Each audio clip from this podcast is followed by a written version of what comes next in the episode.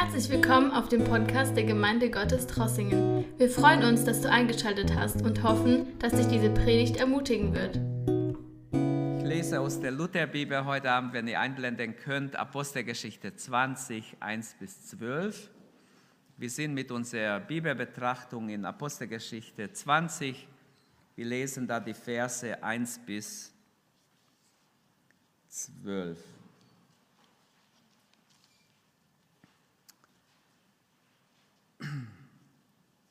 Apostelgeschichte 20 ab Vers 1. Nachdem sich der Aufruhr gelegt hatte, rief Paulus die Jünger zu sich und ermahnte sie, nahm Abschied und brach nach Mazedonien auf. Und als er diese Landschaft durchzogen und die Gemeinden mit vielen Worten ermahnt hatte, kam er nach Griechenland und blieb dort drei Monate. Da ihm aber die Juden nachstellten, als er zu Schiff nach Syrien fahren wollte, beschloss er, durch Mazedonien zurückzukehren. Er zog aber mit, es zogen aber mit ihm Sopater aus Beröa, der Sohn des Pyrrhus, Aristarch und Secundus aus Thessalonich, Gaius aus Derbe und Timotheus sowie Tychicus und Tropimus aus der Provinz Asien. Diese reisten voraus und warteten in Troas auf uns. Wir fuhren nach den Tagen der ungesäuerten Brote mit dem Schiff von Philippi ab und kamen am fünften Tag zu ihnen nach Troas und blieben dort sieben Tage. Das heißt, von der Erzählung merken wir, dass Lukas bei Paulus war. Lukas begleitet den Paulus überall und die anderen Brüder sind vorausgegangen und warten. Am ersten Tag der Woche aber, als wir versammelt waren, um das Brot zu brechen, lehrte Paulus. Und da er am nächsten Tag weiterreisen wollte, zog er die Rede hin bis Mitternacht. Und es waren viele Lampen in dem Obergemach, wo wir versammelt waren. Ein junger Mann mit Namen Eutychus aber saß in einem Fenster und sank in einem tiefen Schlaf. Hier merkt man, wie gefährlich es ist, in der Gemeinde zu schlafen. Weil Paulus so lange redete und vom Schlaf überwältigt, fiel er hinunter vom dritten Stockwerk und wurde tot aufgefunden. Paulus ging hinab warf sich über ihn, umfing ihn und sagte, mach keinen Lärm, denn er lebt. Dann ging er wieder hinauf, brach das Brot und aß und redete noch viel mit ihnen, bis der Tag anbrach. Dann reiste er ab. Sie brachten aber den jungen Mann lebend herein und wurden über die Maßen getröstet. Ja, eine weitere wunderbare Abschnitt hier in Apostelgeschichte 20. Es geht um die Reise des Paulus durch Mazedonien, Troas und Milet. Das soll vielleicht auch als Überschrift gelten. Reise des Paulus durch Mazedonien, Troas und Milet. Wir finden es oft schade, dass Lukas seinen Bericht so kurz, so kurz fasst. Wir würden gerne hier verschiedene Einzelheiten jetzt noch erfahren, was er nicht berichtet. Hier zum Beispiel beschreibt er nur mit einigen Sätzen die Zeit von mehr als einem Jahr. In ein paar Sätzen. Und in dieser Zeit wurde auch der erste Korintherbrief geschrieben. Ähm, unser Abschnitt ist sehr lehrreich und beinhaltet mehrere wichtige Lehren. Und ich werde einiges hervorheben, aber zwei große Abteilungen, Vers 1 bis 5, die Aufenthalt des Paulus in Mazedonien und Griechenland und dann ab Vers 6 bis 12 die Aufenthalt des Paulus in Troas. Jetzt haben wir es aufgeteilt in zwei Teile. Fangen wir mit dem ersten Teil an, Vers 1 bis 5. Als sich nun die Unruhe gelegt hatte, im Kapitel 19 hatten wir diese Unruhe in Ephesus, wo sie einen riesen Aufstand gemacht haben und äh, der Kanzler hat sie alle nach Hause geschickt. Ihr könnt euch noch erinnern, der hat gesagt, Leute, wir können nicht einfach in Unruhe machen, ohne Grund. Nachher sind wir alle schuldig. Wenn die Römer das erfahren, dann weh uns. Also geht nach Hause, wenn die Leute eine Klage haben, sondern sie kommen dann gerichtlich und vor Gericht offizielles anmelden und dann werden sie die, die zuständige Herren da, darum sorgen. Als sich nun die Unruhe gelegt hatte, ließ Paulus die Jünger oder die Brüder, könnte man auch übersetzen, zu sich kommen. Hielt eine ermahnende Ansprache. Dieses Wort ermahnende könnte auch übersetzt werden mit ermutigende Ansprache. Äh, nahm dann Abschied von ihnen und trat die Reise nach Mazedonien an. Also wieder ganz kurz, in einem Satz ist alles drin. Was ist die Lehre daraus? Alles hat ein Ende. Nicht nur die Unruhe hat ein Ende, auch wenn diese Unruhe noch so schlimm war, es hatte ein Ende. Gott sei Dank, dass es beendet wurde. Auch die Arbeit des Apostels hatte ein Ende, nicht nur die Unruhe. Diese schöne Arbeit, die Paulus dreieinhalb Jahre in Ephesus getan hat, hat auch ein Ende. Alles hat ein Ende. Auch unser Leben hat ein Ende, auch dein und mein Leben. Stellt euch jetzt so vor, mach mal dein Auge zu, du stehst in eine ganz lange Schlange. Eine lange Schlange, du siehst nicht ganz vorne, ist ganz gerade, aber ganz vorne, soweit du sehen kannst, siehst du nur Menschen, Männer, Frauen, junge, alte, alle stehen an in der Schlange und alle gehen nach vorne. Und vorne ist der Tod. Alle gehen dem Tod entgegen. Ist ein schreckliches Bild vielleicht. Aber wir stehen alle in dieser Schlange, ob wir es wollen oder nicht. Wir alle gehen der Ewigkeit entgegen. Die große Frage ist, wie wir gehen. Also auch unser Leben geht jeden Tag Stückchen zu Ende. Paulus konnte, konnte nicht untergehen, weil Gott mit ihm war. Man hat ihm ständig das Leben so schwer gemacht. Man wollte ihn immer wieder umbringen, aber es hat nicht geklappt, weil Gott mit ihm war, weil er einen Plan, Gott hat einen Plan mit ihm. Gott hat gesagt, du musst noch vor dem Kaiser treten. Und es kam tatsächlich, er ist bis zum Kaiser gekommen.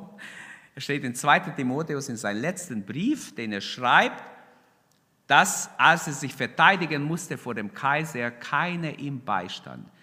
Denn es war oft so, dass wenn Leute jemand verteidigen und die Sache geht schlecht aus, dann sind die auch noch dran gekommen. Und so, aber der Herr stand mir bei und rettete mich aus dem Rachen des Löwen. Ein Bild für Rom, damals als Weltmacht. Wenn du dahin gekommen bist, dich berufen hast auf dem Kaiser und dann die Sache schief geht, ist wie ein Rachen der Löwen, da bist gleich erledigt. Und der Herr rettete mich aus dem Rachen des Löwen. Das heißt, Gott hat einen Plan. Paulus kann gar nicht untergehen, weil Gott mit ihm ist. Klar muss er auch auf bestimmte Dinge achten, das tut er auch, aber wie schön ist zu sehen, auch wenn der Fürst dieser Welt, Satan, ein Aufruhr gemacht hat, wieder, es waren schon einige Aufstände, aber jetzt wieder ein Aufruhr gemacht hat in Ephesus, sie konnten ihn einfach nicht töten. Wenn wir uns erinnern an ähnliche Beispiele in der Bibel, als Korah ein Aufruhr gemacht hat zur Zeit von Mose, auch damals war die Sache ganz, ganz schlimm. Er stiftete diese ähm, Aufruhr an. Da sah es so aus, als äh, ob das ganze Volk die Sache mitreißen würde. Aber wie lange hat diese Aufruhr gedauert? Weiß es jemand? Auch dort kam ein Ende. Gott hat gerichtet, die Erde tat sich auf, schluckte die Menschen lebendig dahin. Da hat sich einfach die Erde aufgetan, die Menschen fielen in die Tiefe. Und es hat aber nur einen Tag gedauert. Schon am anderen Tag griff Gott ein.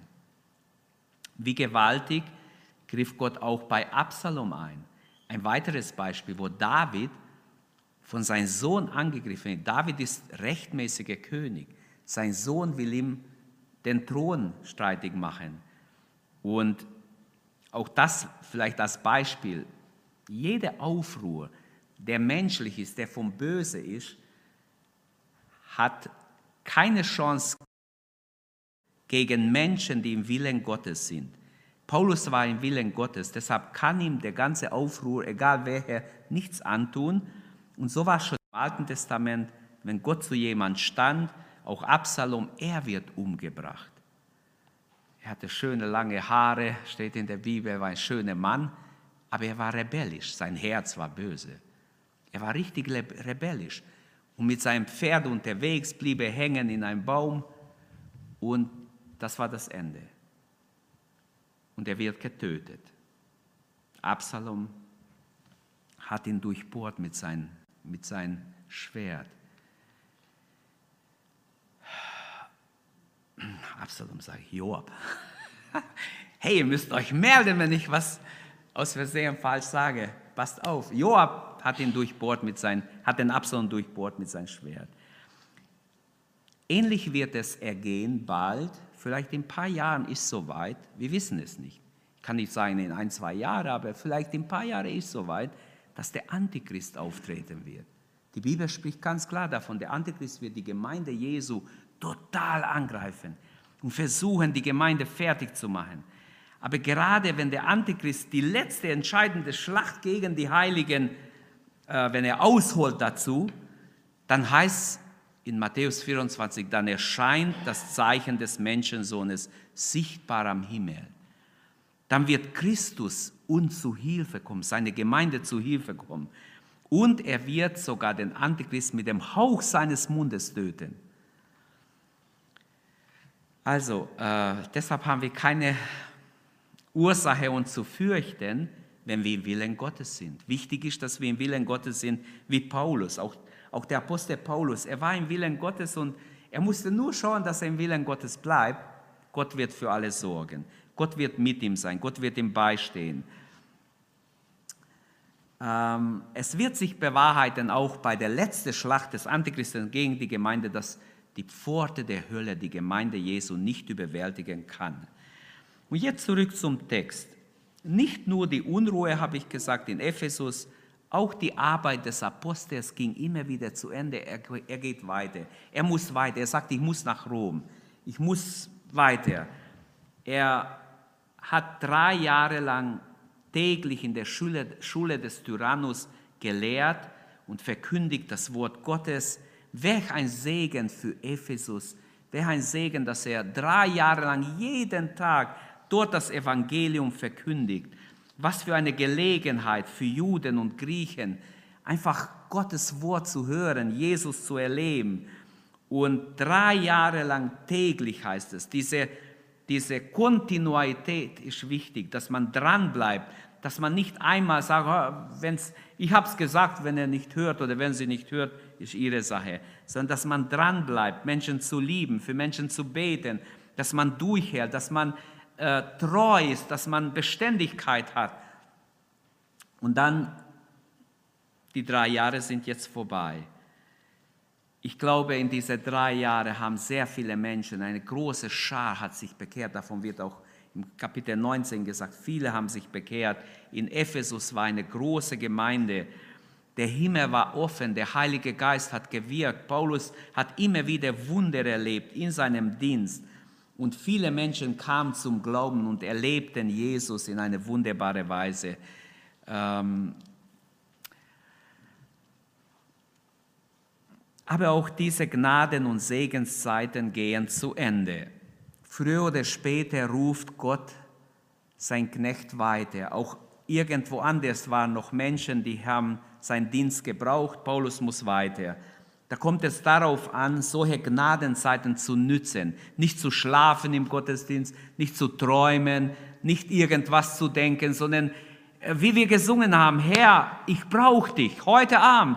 Hast du mir etwas? Ich bin da, Herr. Hier bin ich. Rede zu mir. Amen. Es ist ganz wichtig, dass der Herr uns etwas mitgibt dass unser Glaube gestärkt wird, damit wir jemand anders ermutigen können. Vielleicht gehst du raus aus der Gemeinde, triffst jemand heute Abend noch und du hast eine gute Ermutigung für den. Paulus hat die Brüder zusammengerufen, sie zu ermutigen, sie zu erbauen. Und nur die Liebe hat kein Ende. Alles hat ein Ende. Auch unser Leben, unser Dienst, dein Mitarbeit, mein Mitarbeit, alles hat ein Ende. Unser Dienst in der Gemeinde hat auch ein Ende. Irgendwann kommt es, wo andere diesen Dienst machen. Nur die, die göttliche Liebe, von dem steht in 1. Korinther 13, die Liebe hört niemals auf, die Liebe Gottes. Unsere Liebe hört manchmal so schnell auf, menschliche Liebe, aber Gottes Liebe hört nie auf. Und so eine Liebe hatte Paulus. Er sucht nicht seinen Vorteil. Er sucht das Reich Gottes zu bauen. Er hat ein Brennen für den Herrn, für das Reich Gottes und er muss weitergehen. Deshalb, er rief die Jünger zusammen, ermutigte sie, ermahnte sie, lehrte sie, sagte ihnen noch, was er auf dem Herzen hat und er geht weiter. Vers 2.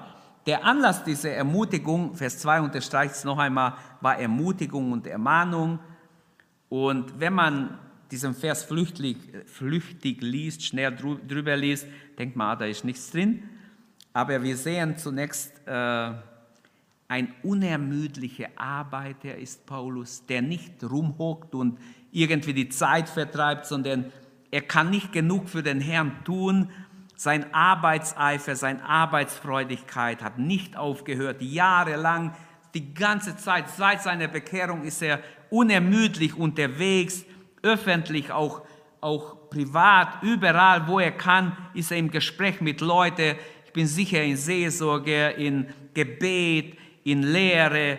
Er ist ständig dabei, Gottes Reich zu verkündigen. Er hat viel Schweres in seinem Dienst erlitten, viele Angriffe, aber immer wieder kommt er durch mit Gottes Hilfe. Er sagt ja, er schreibt an die Korinther, eigentlich haben wir schon manchmal gedacht, dass wir jetzt ist aus, jetzt sind wir tot. Aber es ging doch weiter. Und ein Kind Gottes hat niemals Ferien, auch im Urlaub nicht, von Gott und sein Glauben und Verantwortung für die Seelen der Menschen. Wir haben nie frei. Wir sind immer, egal wo wir sind, im Dienst des Herrn. Amen. Paulus hat also eine vorbildliche Arbeitseifer. Das sehen wir hier auch im Vers 2.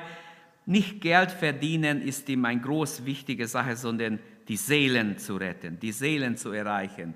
Wie sieht es mit uns aus? Haben wir diese Eifer? Haben wir diese Eifer?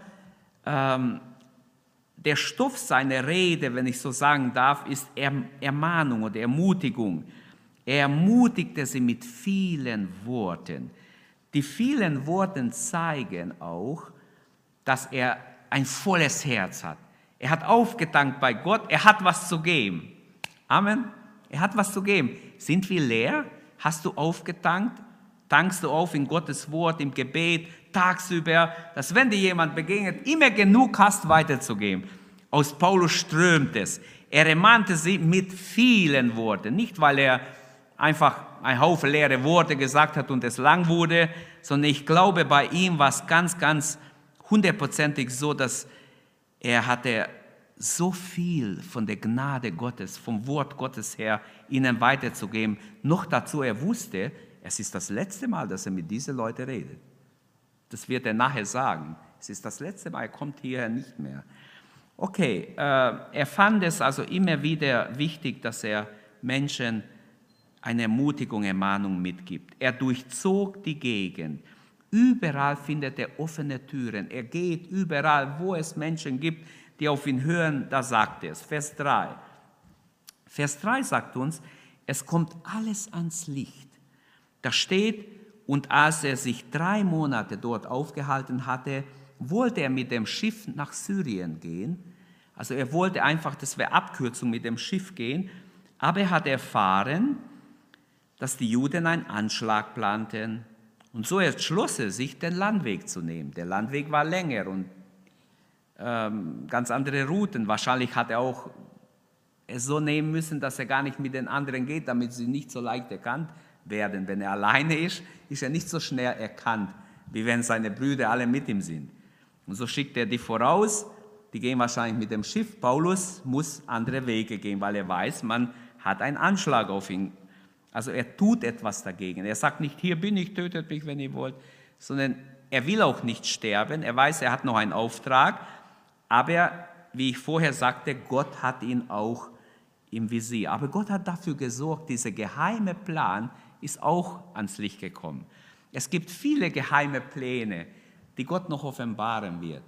Und es lohnt sich nicht, dass wir etwas in unser Leben geheim halten, sondern damit zu Gott kommen. Gottes Licht wird sowieso alles ans Licht bringen. Wie heimlich war die Sünde Davids mit Bathseba? Es war total heimlich. Aber dennoch hat es Gott gewusst. Gott hat sogar den Prophet geschickt. Und der Prophet sagt es ihm ins Gesicht. Und andere haben es auch gewusst, da waren ja Türsteher, die haben es auch gehört. Die haben es auch vielleicht gemerkt, auch schon bevor es zur Sünde kam. Also es kommt alles ans Licht. Entweder sorgt Gott dafür, hat jemand gesagt, oder der Teufel, dass alles ans Licht kommt. Ich habe euch das Beispiel schon mal erzählt, dass drei junge Leute mal aus einem Witz machen wollten und drei stadtbekannte Männer angeschrieben haben. Sie haben einfach nur probieren wollen, weil sie irgendwas gelesen haben. Umsonst versucht die, die Sache zu vertuschen. Es kommt sowieso alles ans Licht. Sie haben drei Stadtbekannte von einer kleineren Stadt, so 40.000 Einwohner, in Deutschland angeschrieben. Anonym. Es kommt sowieso alles ans Licht. Umsonst versucht die, die Dinge zu vertuschen. Die haben nichts gewusst, aber alle drei hatten irgendwie Dreck am Steck. Einer hat sich das Lehm genommen, das ist schrecklich. Zwei, eine, eine hat sich nicht mehr blicken lassen überhaupt in der Öffentlichkeit. Und einer ist sofort abgehauen, der ist weggezogen, von der Stadt sofort umgezogen. Und irgendwann haben diese drei ihre Sünde bekannt bei einem Seelsorger. Deshalb wissen wir die Sache. Aber es ist traurig, wie viele Dinge Menschen verheimlichen. Das zeigt nur ein kleines Bild. Gut, das waren jetzt ungläubige Menschen, aber auch Gläubige verheimlichen manchmal Sünden. Und Gott ist total interessiert daran, dass Sünden ans Licht kommen, damit sie vergeben werden, damit sie nicht im Versteck sind und man so tut, wie wenn man es irgendwie für immer verstecken kann. Kinder Gottes sind Kinder des Lichts nach dem Neuen Testament und wir sollen im Lichte wandeln und einfach offen sein für das, was Gott will. Der Herr hält seine Hand über seine Kinder und nichts darf geschehen, was, was äh, sein heiliger Wille nicht zulässt. Vers 4. Die Reisebegleiter des Paulus. Er hat eine ganze Reihe Brüder bei sich. Auf der Reise begleiten ihn bis nach Kleinasien Sopater, der Sohn des Pychus aus Berea, dann aus Thessalonik Aristarchus, Secundus, Gaius, Timotheus, Tychicus und Profimus. Was ich sagen will damit, ist, auch das ist lehrreich, obwohl es nur so eine Erzählung ist. Was können wir daraus lernen? Was für ein liebliches Bild gibt es hier an? Erstens mal, junge Männer folgen Paulus. Junge Männer haben Interesse am Reich Gottes. Junge Leute, Ohren auf, beide Ohren. Ist es nicht schön, dass hier junge Leute Paulus gefolgt sind? Das hat Opfer gekostet. Da, die haben nicht so schön geschlafen wie wir heute Nacht. In ein schönes Zimmer oder bequemes Bett. Wer weiß, wo sie geschlafen haben. Auf jeden Fall war es mit Opfer verbunden, auch für Lukas, dass er mitreist als Arzt die ganze Zeit und alles berichtet. Schritt um Schritt mit Paulus reist. Es war auf jeden Fall, es ist vorbildhaft, dass junge Männer dem Apostel folgen, auf seine Reise ihn begleiten. Sie alle waren eine Frucht seines Dienstes, ob es Timotheus oder Gaius oder wer es ist. Sie haben sich alle bekehrt durch seinen Dienst, waren dankbar, wollten von dem Mann was lernen, wollten ihm helfen. Sopater war aus Beröa, heißt hier aus der Zahl derer, die Paulus, als er im Berührer war, er gab Zeugnis ähm, von ihnen, dass sie besonders edel waren, dass sie wirklich genau geforscht haben in der Schrift, oder Aristarch und Secundus, sie waren aus Thessalonik, wo Paulus nur drei Sabbate dienen durfte, predigen durfte. Aber Gott muss ihn so gesegnet haben, dass in diese drei Sabbate wieder viele Menschen sich bekehrt haben, unter ihnen diese Leute. Dann ähm, Gaius war aus Derbe. Nach der Steinigung in Lystra ging der Apostel gleich nach Derbe. Ähm, war, Gaius war sicher auch eine Frucht der Arbeit des Paulus. Später war er der Empfänger des dritten Johannesbriefes, dieser Gaius. Also war auch wahrscheinlich ein Ältester in einer Gemeinde. Timotheus stammt aus Lystra. Timotheus, auch ein wichtiger Mitarbeiter des Paulus, er nennt ihn sogar seinen geistlichen Sohn, weil er sich wahrscheinlich bei seinem Dienst bekehrt hatte. Paulus war ein geistlicher Vater, der andere zu Christus führt, ihn begleitet hat. Später übergibt er ihm Ephesus, die Gemeinde Ephesus. Er ist der Leiter in Ephesus später, der Timotheus. Dann Tychicus und Trophimus waren Heidenchristen, auch aus Ephesus. Also man sieht eine, eine Liste von sieben Leuten sind es, glaube ich, ich habe jetzt nicht gezählt, aber äh, sie sind um Paulus herum. Was sie machen genau steht gar nicht alles da, sondern es steht einfach da, dass sie er steht einfach da, dass sie äh, ihn begleitet hatten auf der Reise.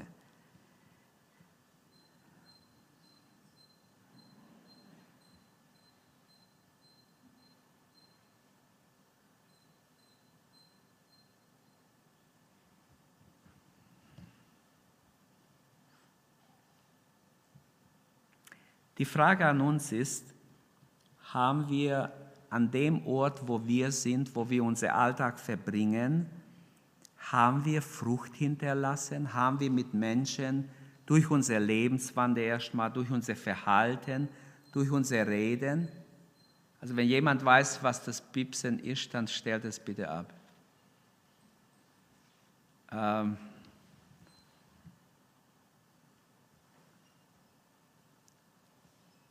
Wie können wir Frucht bringen? Wir können hier von diesen jungen Männern lernen, sie hingen in Dank und Liebe ihrem geistlichen Vater an. Sie lernen von Paulus, wie sie Frucht für Gott bringen können. Die Begleiter des Paulus waren bereit, ihm zu dienen, ihm wirklich zu folgen, ihm zu helfen. Sie waren dankbar für das, was, was äh, sie erfahren haben durch die Gnade. Und deshalb begleiten sie ihn. Denn Tychicus beauftragte zum Beispiel Paulus, den Kolosserbrief an die Adressaten zu bringen. Ebenso später lesen wir in Epheser 6, auch den Epheserbrief hat er gebracht an die Epheser. Das heißt, er war Postbote, der ging vielleicht eine längere Strecke, musste schauen, dass der Brief ja nicht verloren geht. Es gab wahrscheinlich nur ein Exemplar. Wenn der verloren geht, ist vorbei.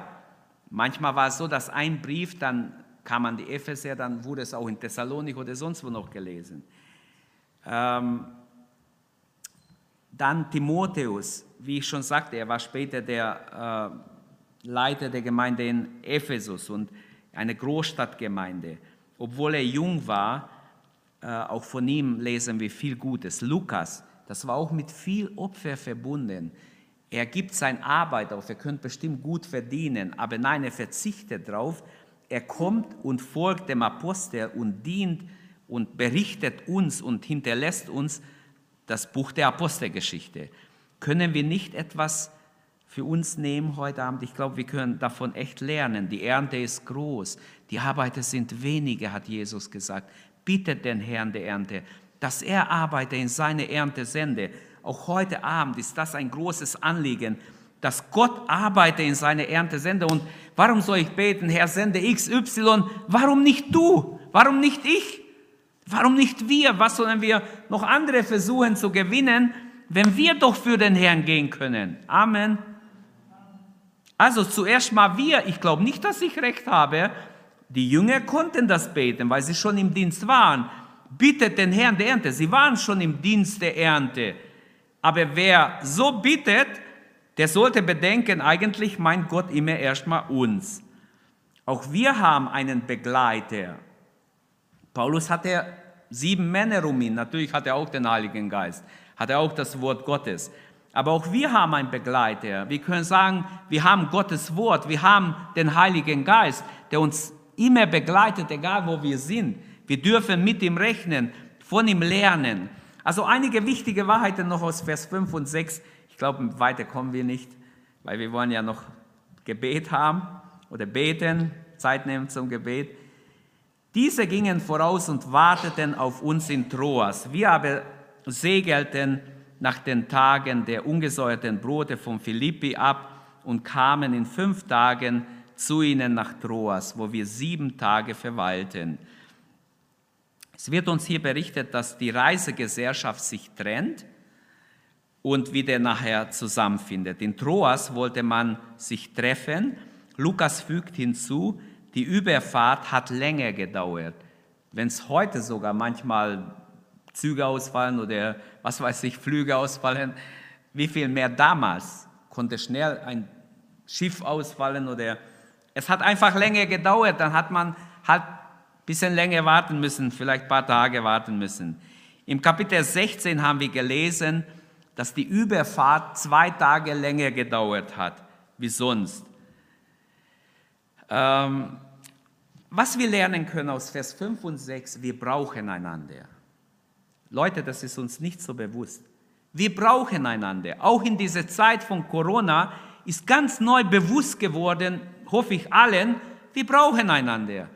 Du brauchst deine Geschwister, deine Geschwister brauchen dich. Wir brauchen einander. Und das sollte uns tief im Herzen sein und wir sollten so offen sein, Bruder, ich brauche dich, Schwester, ich brauche dich oder was weiß ich. Wenn eine Schwester Not hat, die bei einer anderen Schwester anrufen kann und sagen, kannst du mir helfen, kannst du für mich beten. Oder wenn ein Bruder ein, ein Anliegen hat, dass er jemand anruft, du, Kannst du für mich beten? Könnt ihr an mich denken? Ich habe die und die Not. Oder kannst du mir helfen? Ich ziehe gerade um oder ich mache was. Ich brauche eine Hilfe. Auch das, auch praktische Hilfe. Sag nicht so schnell, naja, der soll seine Arbeit selber machen. Ich habe meine Arbeit, also ich, ich äh, nehme ihn auch nicht in Anspruch. Nein, nein.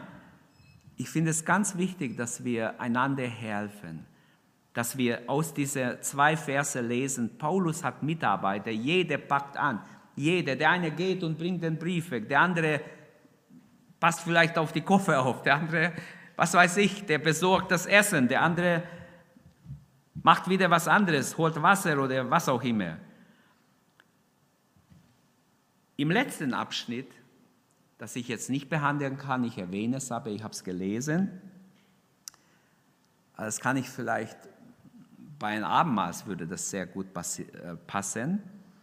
Als wir nun am ersten Tag nach der Sabbat, also am ersten Tag der Woche, versammelt hatten, um das Brot zu brechen, sprachen, besprachen sich Paulus mit ihnen, weil er am folgenden Tag abreisen wollte und dehnte die Unterredung bis zur Mitternacht aus oder sein Predigt ist hat ziemlich lange geworden. Was ich sagen will hier vielleicht zum Abschluss, bevor wir beten, die Aufenthalt des Paulus in Troas war so, er weiß, dass er zum letzten Mal bei ihnen ist und er feiert mit ihnen das Abendmahl im Vers 6 und 7. Und das Abendmahl ja, ist etwas Besonderes. Er hätte auch kürzer predigen können, aber warum auch immer, er hat ziemlich lang gepredigt. Und dann wird uns ein, ein Wunder erzählt, also ein, erstmal ein junger Mann, Tychus, der sich auf ein Fenster setzte. Sie waren im dritten Stock, wo er gepredigt hat. Das gab schon damals, Gebäude mit dritten Stock. Und er sitzt im Fenster. Warum? Vielleicht junge Leute, hört mal her. Vielleicht wollte er auch hören, was draußen ist oder ein bisschen von der Welt was hören. Wollte auch hören, was drinnen ist. Ich weiß es nicht. Vielleicht war er ein bisschen geteilt im Herzen, so wie manche in der Gemeinde. Sie bringen ihr Handy mit und gucken noch ein bisschen rein, was ja auch nicht richtig ist, finde ich. Also man sollte so ehrlich sein, Gott gegenüber und auch einander gegenüber, dass man sein Handy ausmacht und hier nicht anguckt. Dieser Tychicus ist vielleicht ein Beispiel für junge Leute, die äh, zwischen die Welt, mit einem Ohr wollen sie hören, was in der Welt ist, mit anderem, was drinnen in der Gemeinde geschieht. Und plötzlich wird er müde, er schläft ein. Und er fährt nicht nach innen, es wäre leichter gewesen. Es wäre doch viel schöner, er fährt nach innen, er fährt aber nach außen. Plötzlich alle passen auf, Halleluja, Amen, Paulus predige weiter und poing, der eine fliegt raus. Jemand hat es gemerkt, du, der junge Mann ist rausgeflogen. Schnell rennen ein paar runter, stellen seinen Tod fest, wird gesagt. Dann geht Paulus auch runter, die Versammlung wird unterbrochen. Er geht runter, er umarmt ihn, wahrscheinlich gebietet er oder betet er für ihn und der Mann kommt zu sich. und er kommt wieder hoch. Und daran sieht man, dass ein Wunder geschehen ist, weil manche wollen das ja vertuschen, weil es wieder so kurz geschrieben ist. Wird nicht ausführlich erklärt, wie das Wunder geschah. Das Wunder sieht man daran, dass Paulus total frei ist. Er geht hoch und jetzt feiert er das Abendmahl. Also ich könnte kein Abendmahl feiern, wenn jemand stirbt vorher, während mein Dienst. Also da könnte ich kein Abendmahl geben. Versteht ihr? Aber da sieht man, wie befreit er ist. Gott hat eingegriffen. Jetzt kann man Abendmahl feiern. Und jetzt geben sie Gott die Ehre. Jetzt haben sie Gemeinschaft miteinander, mit dem Herrn. Und so beenden sie den Tag. Es wird sogar morgen, bis sie fertig sind. Aber sie waren trotzdem glücklich. Tychicus lebt. Sie sind erbaut, ermutigt. Mit neuem Mut können sie ihre Nachfolge weiter, weiter äh, ähm, dem Herrn folgen. Mit neuer Nachfolge können sie weitergehen in ihr Leben und sie können Gott dienen. Das wünsche ich uns auch, dass wir mit neuem Mut von hier nach Hause gehen. Gehen nicht niedergeschlagen nach Hause. Jetzt haben wir noch gute Zeit des Gebets und wir wollen füreinander beten. Wir haben Anliegen, aber wenn wir kein Anliegen hätten, wir haben einen wunderbaren Herrn, den wir anbeten wollen zuerst mal. Und das wollen wir jetzt tun. Komm, lass uns ihm die Ehre geben. Bevor wir singen, bevor wir beten und Reine uns weiterleitet im Gebet, lass uns aufstehen und lasst uns beten, dass der Heilige Geist wirklich seine Herrlichkeit offenbart in unser Leben. Ich brauche dich alle Zeit, haben wir gesungen. Und das ist, ich glaube, das ist ein wichtiger Gedanke, der bleibt in dieser Versammlung. Ich brauche dich, Herr. Beten wir ihn an. Wir brauchen ihn, damit wir Frucht bringen, wie Paulus. Damit wir, egal wo wir sind in unserem Alltag, ein Segen sein können. Vater, im Namen Jesu beten wir dass du uns durch deinen Heiligen Geist so ausrüstest, dass wir Menschen des Segens sind, Menschen, die hineinsprechen ins, in die Finsternis und Licht entsteht, Herr. Gib uns die richtigen Worte, gib uns Liebe zu den Menschen, Herr. Gib uns Gnade, dass wir hineinreden in das Leben der Leute. Ich bitte dich, Vater, im Namen Jesu Christi, dass du dich offenbarst und verherrlichst dass dein Gnade so mächtig, so stark, so einzigartig ist, Herr, dass deine Herrlichkeit sich offenbart. Halleluja. Gepriesen sei dein Name. Danke, Herr. Danke, dass wir heute Abend dein Gegenwart erleben dürfen, dein Gegenwart suchen dürfen, dass wir neu aufdanken dürfen, dass wir leben dürfen, dass wir, Herr, auch dieses Beispiel des Paulus, der Apostel, der Leute, die ihn umgeben, die jeder dienstbereit ist, Herr, dass auch wir das in unser Leben verwirklichen, dass wir dienstbereit sind, dass wir alle Zeit dir zur Verfügung stehen und Herr, du uns gebrauchen kannst. Wir brauchen dich, Herr, deine Führung, deine Leitung in unser Alltag. Herr, wir brauchen deine Inspiration, deine Sendung, Herr. Wie sollen wir gehen, ohne gesandt zu werden? Herr, du alleine bist imstande, uns zu mobilisieren, uns zu motivieren in der richtigen Haltung, Herr, damit wir vorangehen, damit wir ein Segen sind, damit dein Segen fließen kann.